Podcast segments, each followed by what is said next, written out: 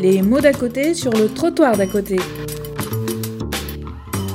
Trois éducateurs de l'internat de Louis Le Guillan pour vous parler d'une vie d'ado à l'appartement 2. Alors je les connais bien hein, parce qu'on travaille dans le même établissement et euh, j'ai forcément pensé à cette unité-là, à cette équipe-là, parce qu'effectivement quand, quand, les jeunes de l'IME intègrent l'appartement, bah, ils, entrent dans l'adolescence, pour faire un peu simple, hein.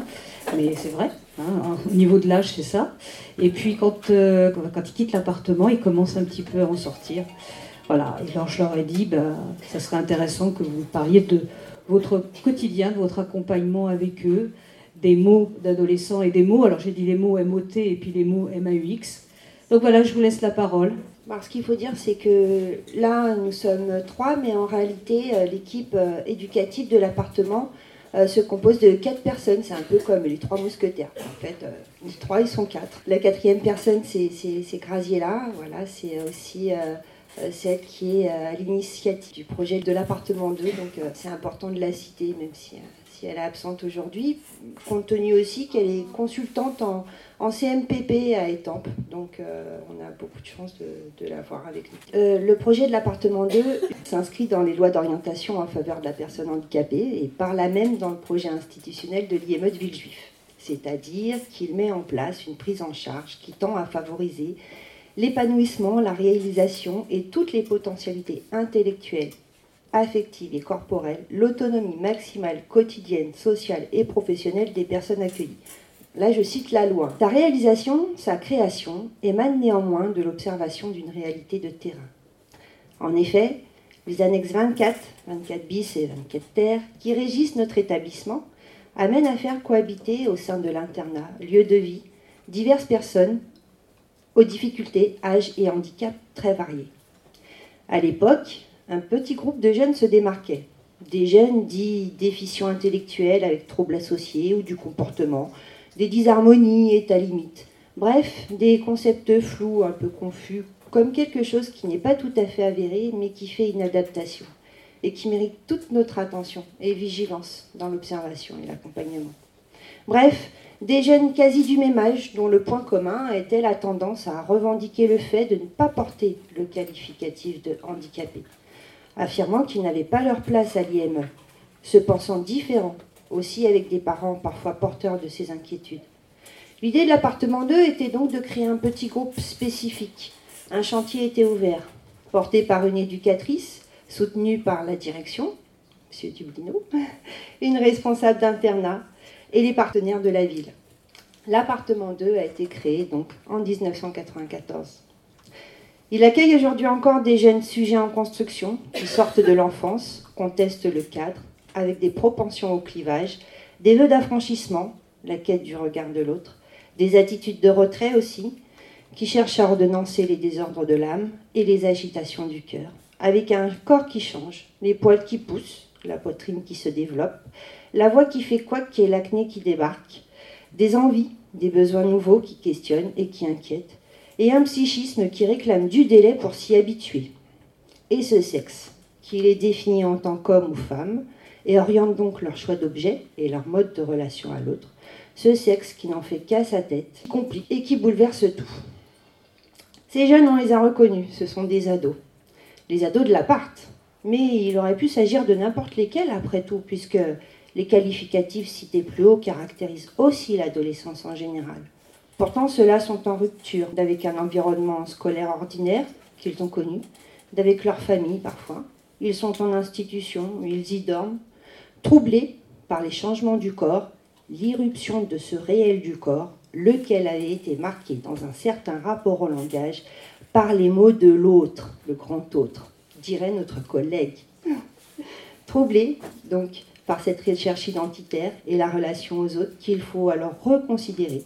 Troublé, ça ce sont les qualificatifs, les caractéristiques cliniques, hein, trouble du comportement, trouble de la personnalité, etc.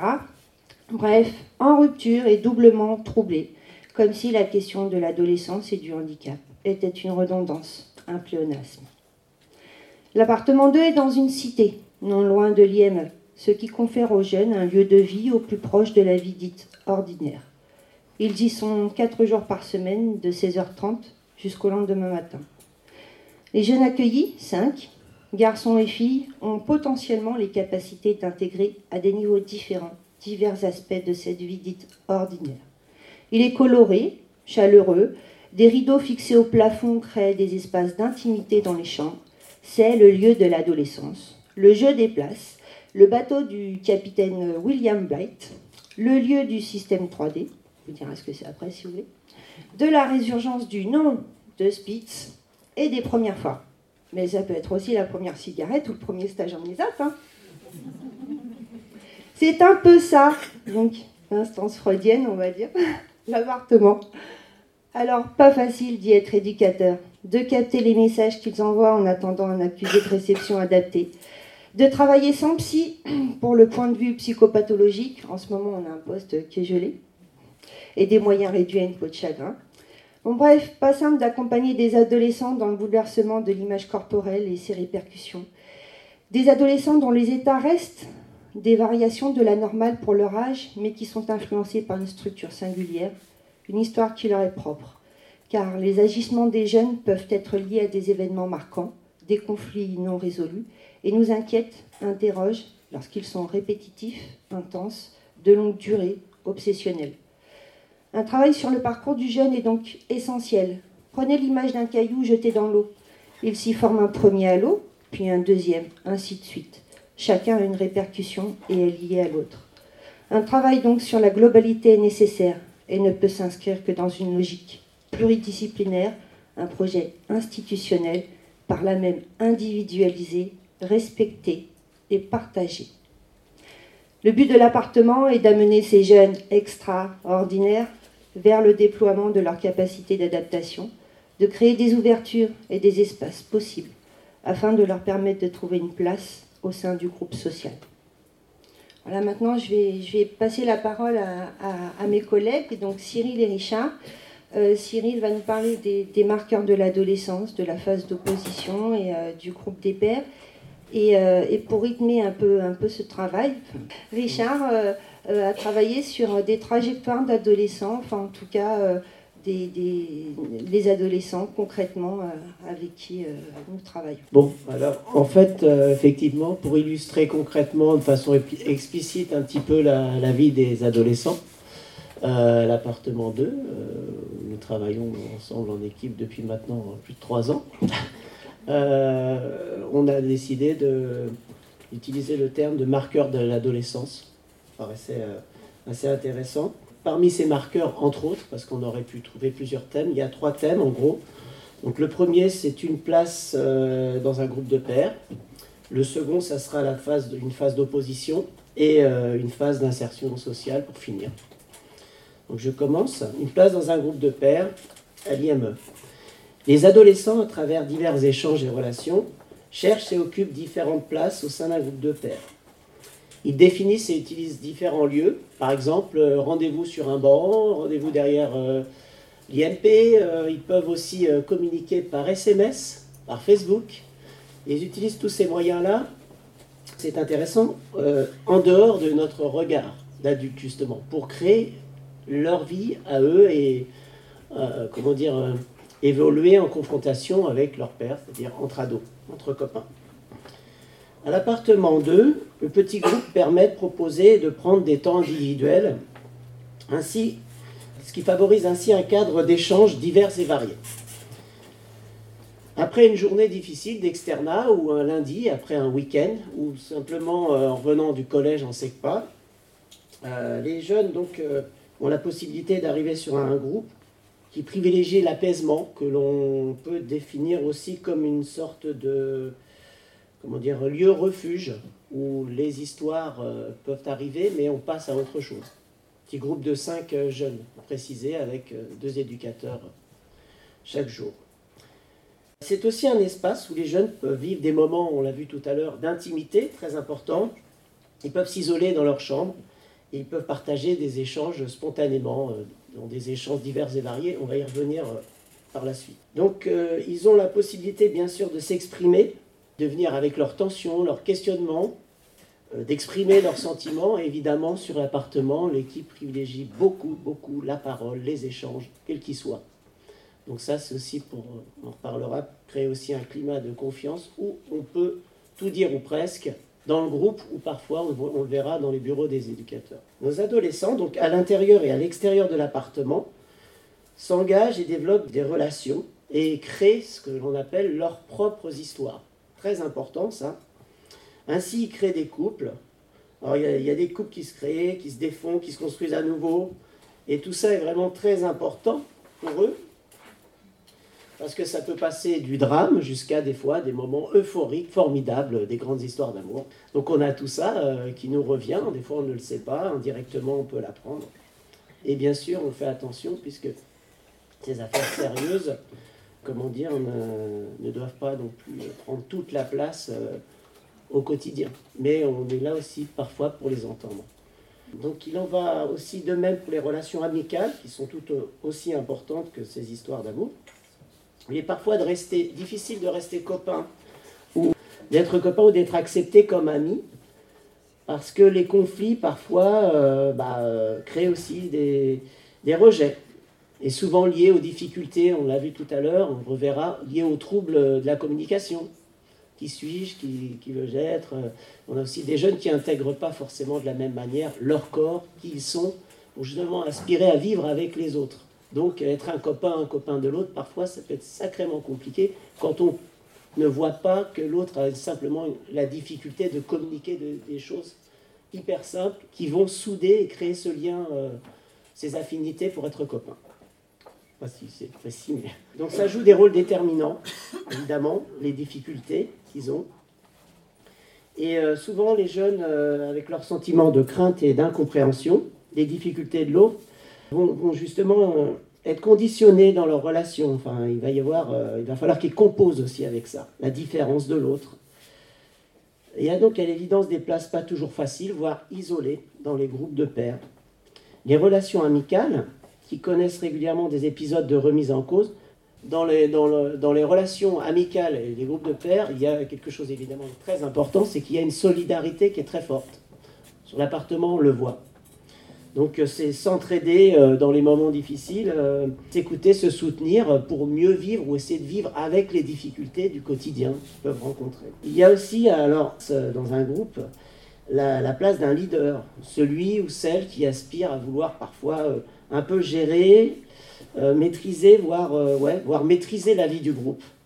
Et on pense souvent que ça masque souvent un manque de confiance en soi. Essayer de contrôler un peu les autres, c'est qu'il y a une difficulté peut-être à s'insérer dans la vie du groupe plus simplement qu'en en décidant pour les autres. Dans ce contexte, entre pairs, le groupe essaye de s'arranger, ça c'est très important, on le voit, et on le favorise à répondre à des difficultés, à des histoires conflictuelles. Il n'est pas rare, évidemment, que les adolescents heurtés viennent nous voir. Je vous parlais de euh, l'appartement, évidemment, c'est un appartement de type euh, classique, euh, thérapeutique, comme, comme un appartement dans, dans, un HLM.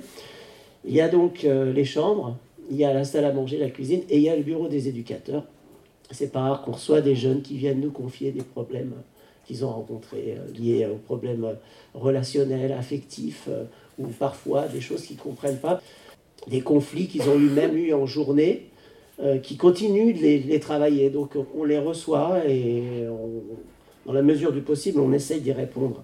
Pour finir, à partir d'une demande ou d'un questionnement d'un ou de plusieurs jeunes, on essaye d'abord de comprendre afin de voir si on peut jouer ou pas un rôle étayant. Parce que parfois, leur parole, il ne suffit, suffit, pas de la prendre et de répondre tout de suite. Parfois, on ne dira pas grand-chose. Parfois, on essaiera, on le verra par la suite, de les responsabiliser. Alors, je vais passer la parole à mon collègue Richard, qui va vous donner un exemple d'un jeune Martin, je crois, qui, est un peu plus explicite encore de tout ce que je viens de dire. Merci. Martin. Martin, c'est un adolescent de 15 ans avec un parcours chaotique. Après une souffrance périnatale, une histoire amoureusique faite de placements, d'échecs, de ruptures, à la préadolescence, il se retrouve en foyer de l'enfance avec un statut de sans solution. Puis, il est orienté à Liebel ou. Martin est toujours en mouvement. Il se précipite. Cette, cette tentative d'enveloppe de mouvement ne suffit pas à le contenir malgré l'aide apportée par un traitement neuroleptique conséquent. Il se blesse souvent, a beaucoup de mal à prendre soin de son corps, et après un investissement fort, il s'absente de la psychothérapie. Martin est un jeune envahissant, débordant dans ses affects, dans l'agir et l'effraction de l'autre. On peut concrètement dire aujourd'hui que les traumatismes qu'il a vécus dans son histoire ont laissé des traces. Il est très immature dans la, gestion de ses affects. Il veut être partout et en même temps il est nulle part. Par exemple, cette année, il s'est présenté au Conseil de la vie sociale. Il a été très fier d'être élu suppléant à la présidence. Et quand il s'agit d'être présent dans ce temps, c'est une toute autre histoire, car il n'a encore jamais participé à aucun rendez-vous des trois programmés depuis le début de. Il y a bien évidemment à chaque fois une très bonne raison de ne pas y participer. Tel instituteur lui a donné beaucoup de travail aujourd'hui, tel jeune l'a énervé pendant la récréation, ou bien il revient d'un week-end en famille psychiquement fatigant. Martin est un jeune attiré par les relations aux autres. Il est aussi très intéressé par les relations intimes, les relations amoureuses, et questionne énormément sa sexualité. Il s'y perd beaucoup d'ailleurs. À l'appartement 2, il n'est pas rare de l'entendre dire ⁇ Je suis perdu ⁇ En effet, comment construire des relations affectives, amicales et amoureuses stables quand on vit soi-même dans une instabilité affective? Dans le groupe, Martin s'impose comme leader. J'insiste sur le fait qu'il s'impose qu'il n'a pas en cela une place de leader naturel. Cela se ressent de façon assez lourde dans les interactions, les échanges avec les autres jeunes. Il faut constamment réguler toutes les situations conflictuelles que cela peut générer dans le groupe afin de laisser une place à chacun et garantir un bien-être à chaque jeune. C'est un travail au quotidien pour les jeunes par les éducateurs. Toutes ces situations sont loin d'être simples à accompagner. Il nous faut réfléchir, analyser, imaginer, c'est à ce moment-là que le travail en équipe pluridisciplinaire est précieux pour nous, éducateurs. Je vais repasser la parole à Cyril qui va vous parler de la phase d'opposition. Voilà, deuxième marqueur, la phase d'opposition. Il s'agit d'une période où les jeunes adolescents peuvent refuser ce qu'on leur propose, ce qu'on leur demande. Les oppositions surviennent souvent de jeunes qui refusent le placement en institutions spécialisées et d'adolescents qui présentent des difficultés d'ordre euh, divers, comme troubles du comportement, euh, problèmes psychoaffectifs, hein, etc. Cela engage les éducateurs à préciser la raison un peu de leur placement et identifier les instances. Très important. Pourquoi ils sont là, euh, un peu comment ils en sont arrivés à venir dans une institution spécialisée. ça nous pousse aussi à définir notre rôle, qui on est, comment on va un peu les accompagner. Et bien sûr, il s'agira aussi de les informer un peu des règles de vie éducatives. Ils arrivent dans un appartement, comment ça va se passer un petit peu? Commence à parler aussi, il y aura des exigences, il y aura des droits, il y aura des devoirs, et il y aura aussi euh, des possibilités de construire des projets, c'est ce que se dit entre nous, mais c'est-à-dire de les aider à faire des demandes, qui s'approprient aussi les choses pour évoluer au quotidien dans, cet appartement.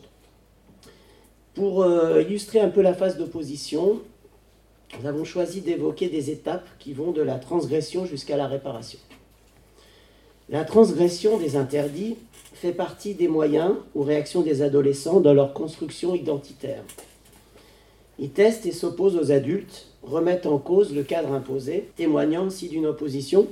Ils montrent aussi leur difficulté à intégrer ou à s'adapter aux règles collectives. Évidemment, chaque jeune avec ses difficultés parfois n'identifie pas forcément les règles, voire les lois. Donc il y a un travail aussi d'accompagnement pour leur permettre de comprendre un petit peu, pas seulement ce qu'on attend d'eux, mais de quelle manière ils vont trouver leur place pour intégrer ce que va leur demander un peu de, de faire. Pas forcément en comprenant d'ailleurs. Mais je vais expliquer un peu plus précisément ça plus tard. Ça dépend aussi des difficultés et des déficiences aussi c'est en fonction aussi des handicaps. Ils montrent leur difficulté à intégrer ou à s'adapter aux règles collectives. Souvent, nous avons des jeunes, oh, moi j'ai dit des jeunes opposants, en manque d'estime d'eux-mêmes. On l'a vu tout à l'heure avec le, docteur Chambry, je crois que c'est assez explicite. Donc, on propose des accompagnements, on leur propose des accompagnements, des, échanges, et évidemment, on fait un gros travail pour les aider, euh, les valoriser, les soutenir, mais aussi les responsabiliser comme on l'a vu tout à l'heure, adolescent vient un jour adulte, donc il va falloir aller vers cette dite autonomie. Donc tout ça pour les aider euh, euh, dans un quotidien à évoluer dans l'appartement et évidemment à l'extérieur. Donc lors d'épisodes de transgression, de violence verbale euh, et physique, parfois de manque de respect, on, essaye de poser ce qu'on appelle un cadre contenant. C'est-à-dire qu'au-delà de stopper l'acte transgressif, on favorise un dialogue, on reprend avec le jeune, on essaye d'en discuter On essaye de l'aider à mettre des mots sur ce qui s'est passé, ce qui est très important et pas forcément toujours évident pour les jeunes de faire. On essaye de lui donner une prise de conscience, entre guillemets, euh, sur euh, l'acte, ce qu'il a pu faire, et puis comprendre un peu les conséquences que ça a sur le groupe. On essaye de l'aider à réparer de façon positive. On l'aide aussi, dans la mesure du possible, et des jeunes qui arrivent à échanger avec nous là-dessus, à réfléchir pour qu'il trouve par lui-même, je parlais d'appropriation tout à l'heure, par lui-même qu'il trouve des, alternatives ou des mesures, enfin comment dire, des, dans la mesure de ses capacités d'adaptation. C'est-à-dire, il ne va pas répondre forcément ce qu'on attend qu'il réponde, c'est que le jeune va essayer de réparer en répondant avec les moyens qu'il a de répondre.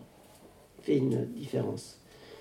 Je vais donner un exemple rapide. Donc, un jeune qui avait cassé volontairement, violemment une assiette au milieu de la cuisine en présence des jeunes euh, est parti euh, dans sa chambre en hurlant et en claquant la porte. C'est un peu caricatural, mais voilà. Donc, euh, suite à ça, on en a bien sûr parlé avec lui en dehors du groupe pour l'aider un petit peu à, comme je disais tout à l'heure, à mettre des mots sur ce qui s'était passé. Dans cet exemple plutôt positif, il a pu venir s'excuser auprès des autres jeunes par la suite pour éviter de donner une image violente et surtout souvent éviter euh, d'être isolé du groupe par son acte violent. À un moment donné, la réparation, c'est aussi quelle image de moi je donne, comment je vais pouvoir revenir, entre guillemets, avec une, autre image plutôt positive, en tout cas euh, qui va réparer un petit peu l'événement. Par la suite, ce jeune, lors de moments de tension, a réussi à s'isoler dans sa chambre, sans insulter, sans voilà, trouver un autre moyen. Ce qui ne résout pas tout, bien sûr. Ce qui nous a amené à, le soutenir ensuite dans son effort de privilégier des moments où puisse exprimer des tensions et euh, on verra par la suite créer aussi une sorte de confiance, plus de paroles qu'on va dire que de, comment on dit ça, quand, un jeune euh, une bêtise, on le sanctionne. On n'est pas là-dedans en fait. réparation, c'est bien sûr bien autre chose. Donc le jeune est venu s'excuser, il a remboursé l'assiette qui était cassée, donc il y a quand même des choses concrètes qui s'accompagnent. Donc ça, c'était un petit exemple pour, pour euh, dire qu'on essaye en fait d'aider les jeunes à exprimer ses tensions, à les mettre en mots le plus possible. Parce que parfois, on peut penser des choses, mais donc le jeune n'a pas forcément euh, dit comment il avait vécu les choses, c'est un petit peu compliqué de l'accompagner. Ça peut être totalement un leurre parfois. Les conflits peuvent faire apparaître souvent un adolescent qui s'oppose comme quelqu'un de fort, euh, voire quelqu'un de dur, alors que simplement ça cache souvent un être plutôt en faiblesse et perturbé. C'est le regard qu'on a avec euh, l'expérience et le temps. Ces actes violents peuvent donner parfois une image dure. Euh, dur, fort et dur de, quelqu'un, alors que bien souvent c'est plutôt un subterfuge tel que la violence pour fuir plutôt un manque de confiance en soi. C'est plutôt une maladresse que, quelque chose de directement euh, opposant. Il est à noter que le petit groupe, j'y reviens, oui, le petit groupe à l'appartement permet des accompagnements individuels de ce type qui permettent justement de revenir sur l'aspect contenant, le soutien et le cadre éducatif pour essayer de comprendre justement ce qui va se jouer.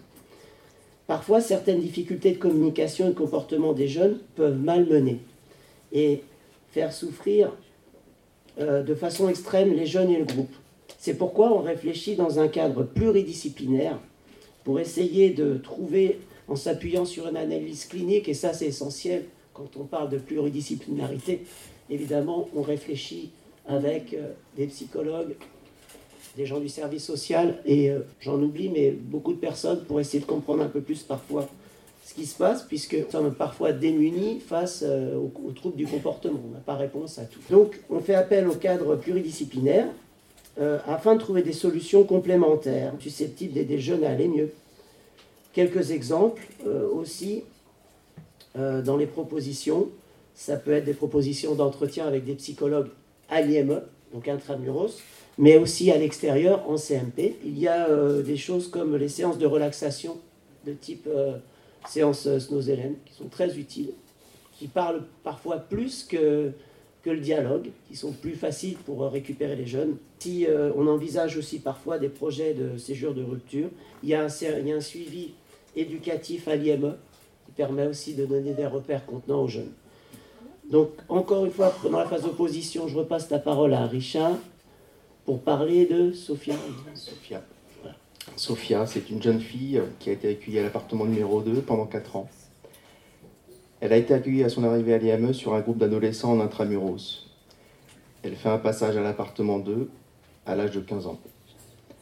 C'est un projet valorisant pour Sophia, une situation renarcissisante pour cet ado.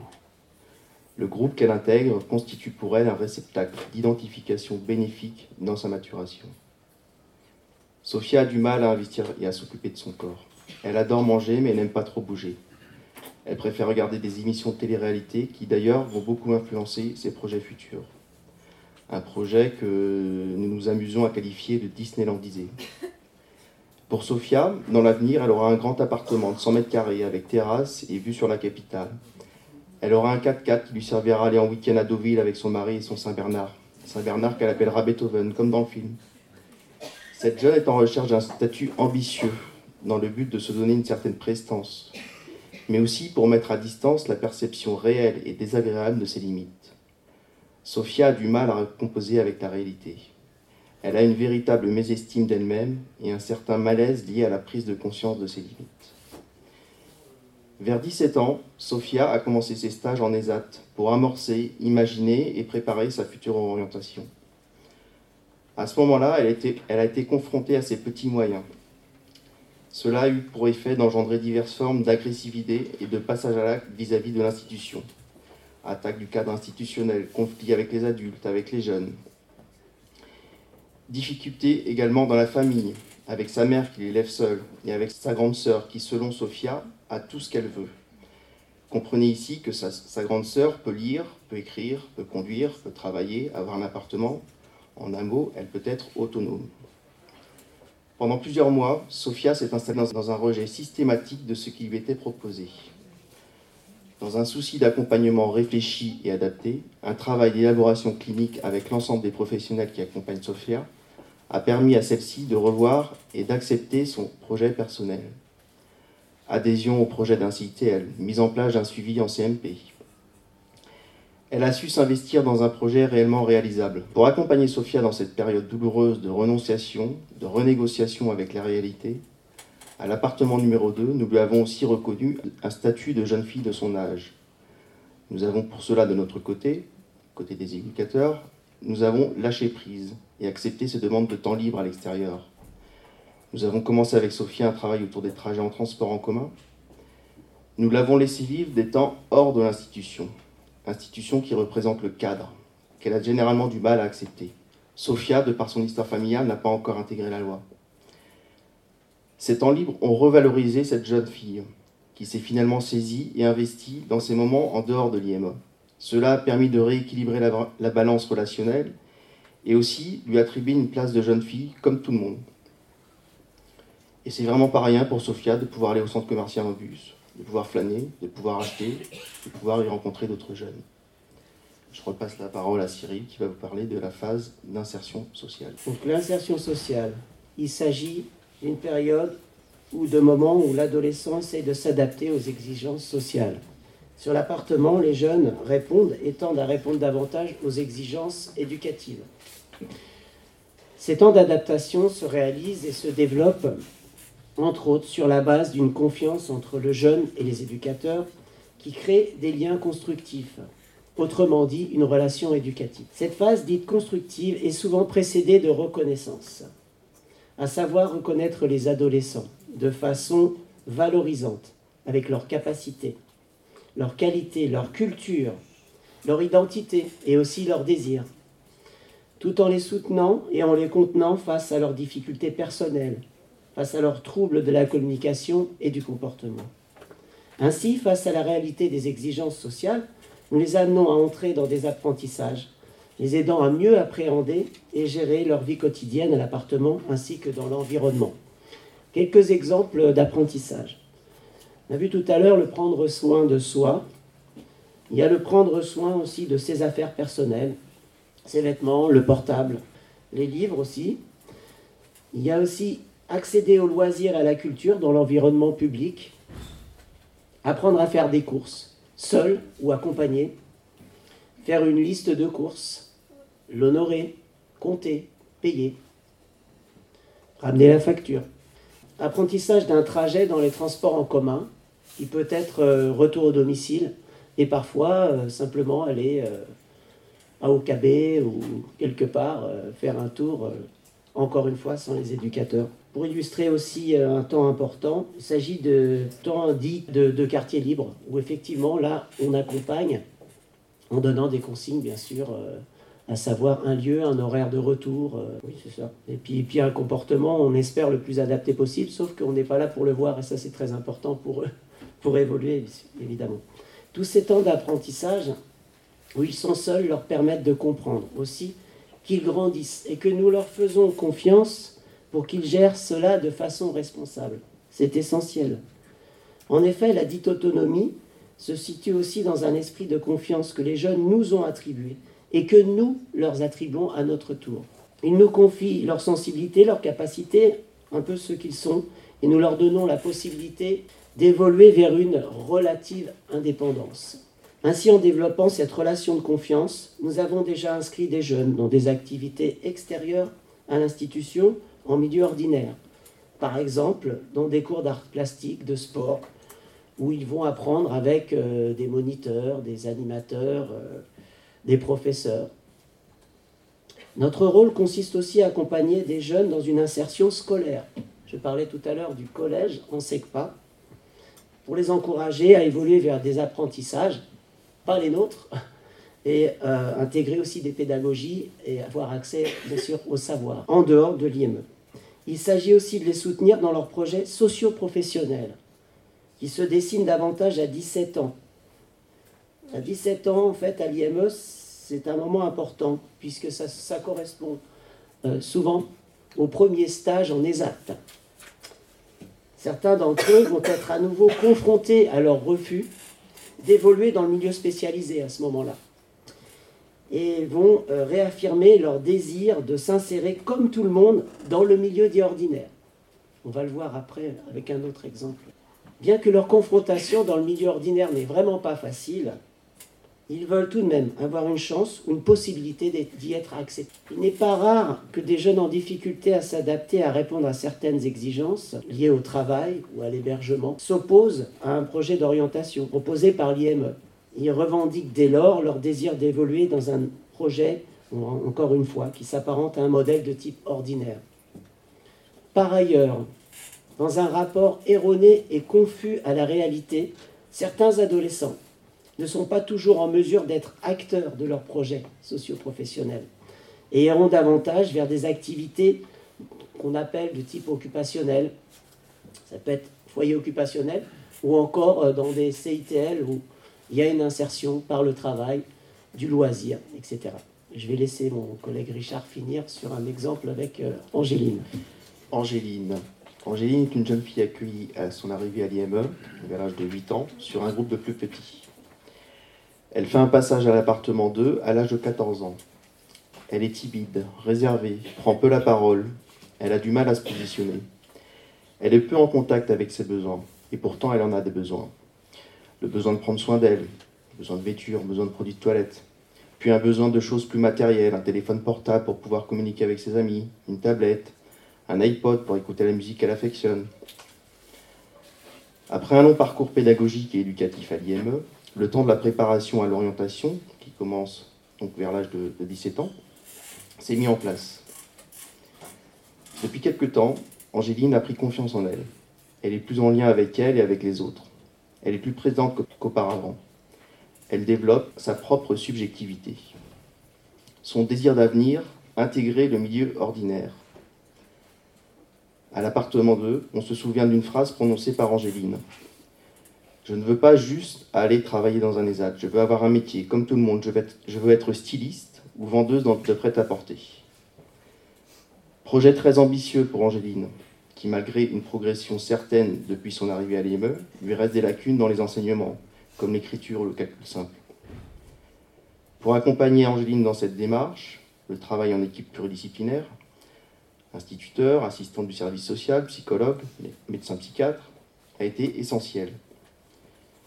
L'idée qui résulte de ce travail en équipe permet à Angéline de se confronter à une certaine réalité du travail en milieu ordinaire, ce qui fera tiers, en effet, Ce sont les interlocuteurs extérieurs à l'institution et la mise en situation dans la réalité qui permettront à Angéline d'adapter son projet et non l'institution qui lui dira non, ce n'est pas envisageable aujourd'hui.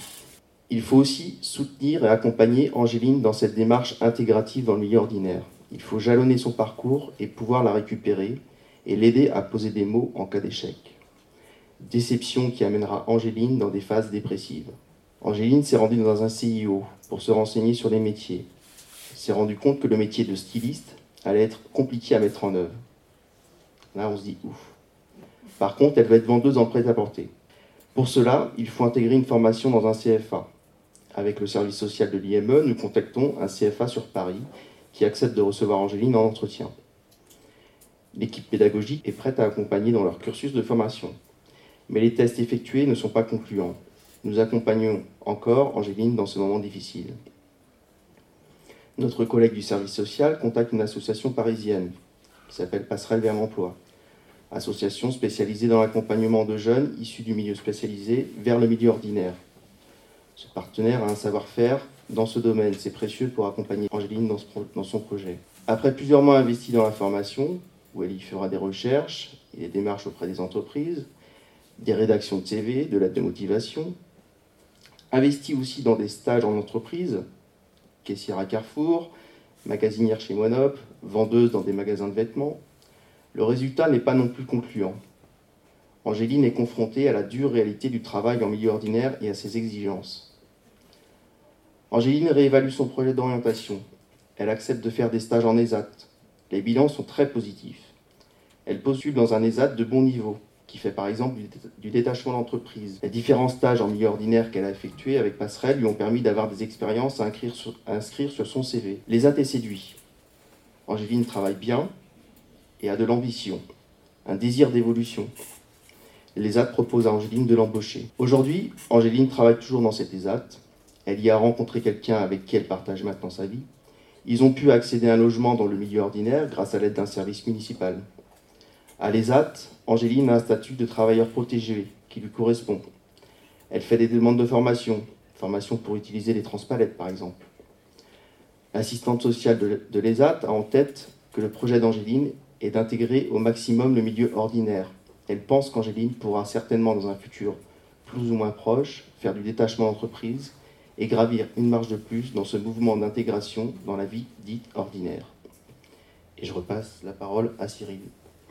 Voilà, juste pour vous dire, euh, pour euh, remercier quand même euh, cet espace de pensée, comme je l'appelle, que je crois que ça fait partie des valeurs du travail. Voilà, parce qu'on est libre de venir, et donc c'était un grand remerciement de nous permettre de nous exprimer et aussi d'entendre personnes passer avant et qui passent. Merci.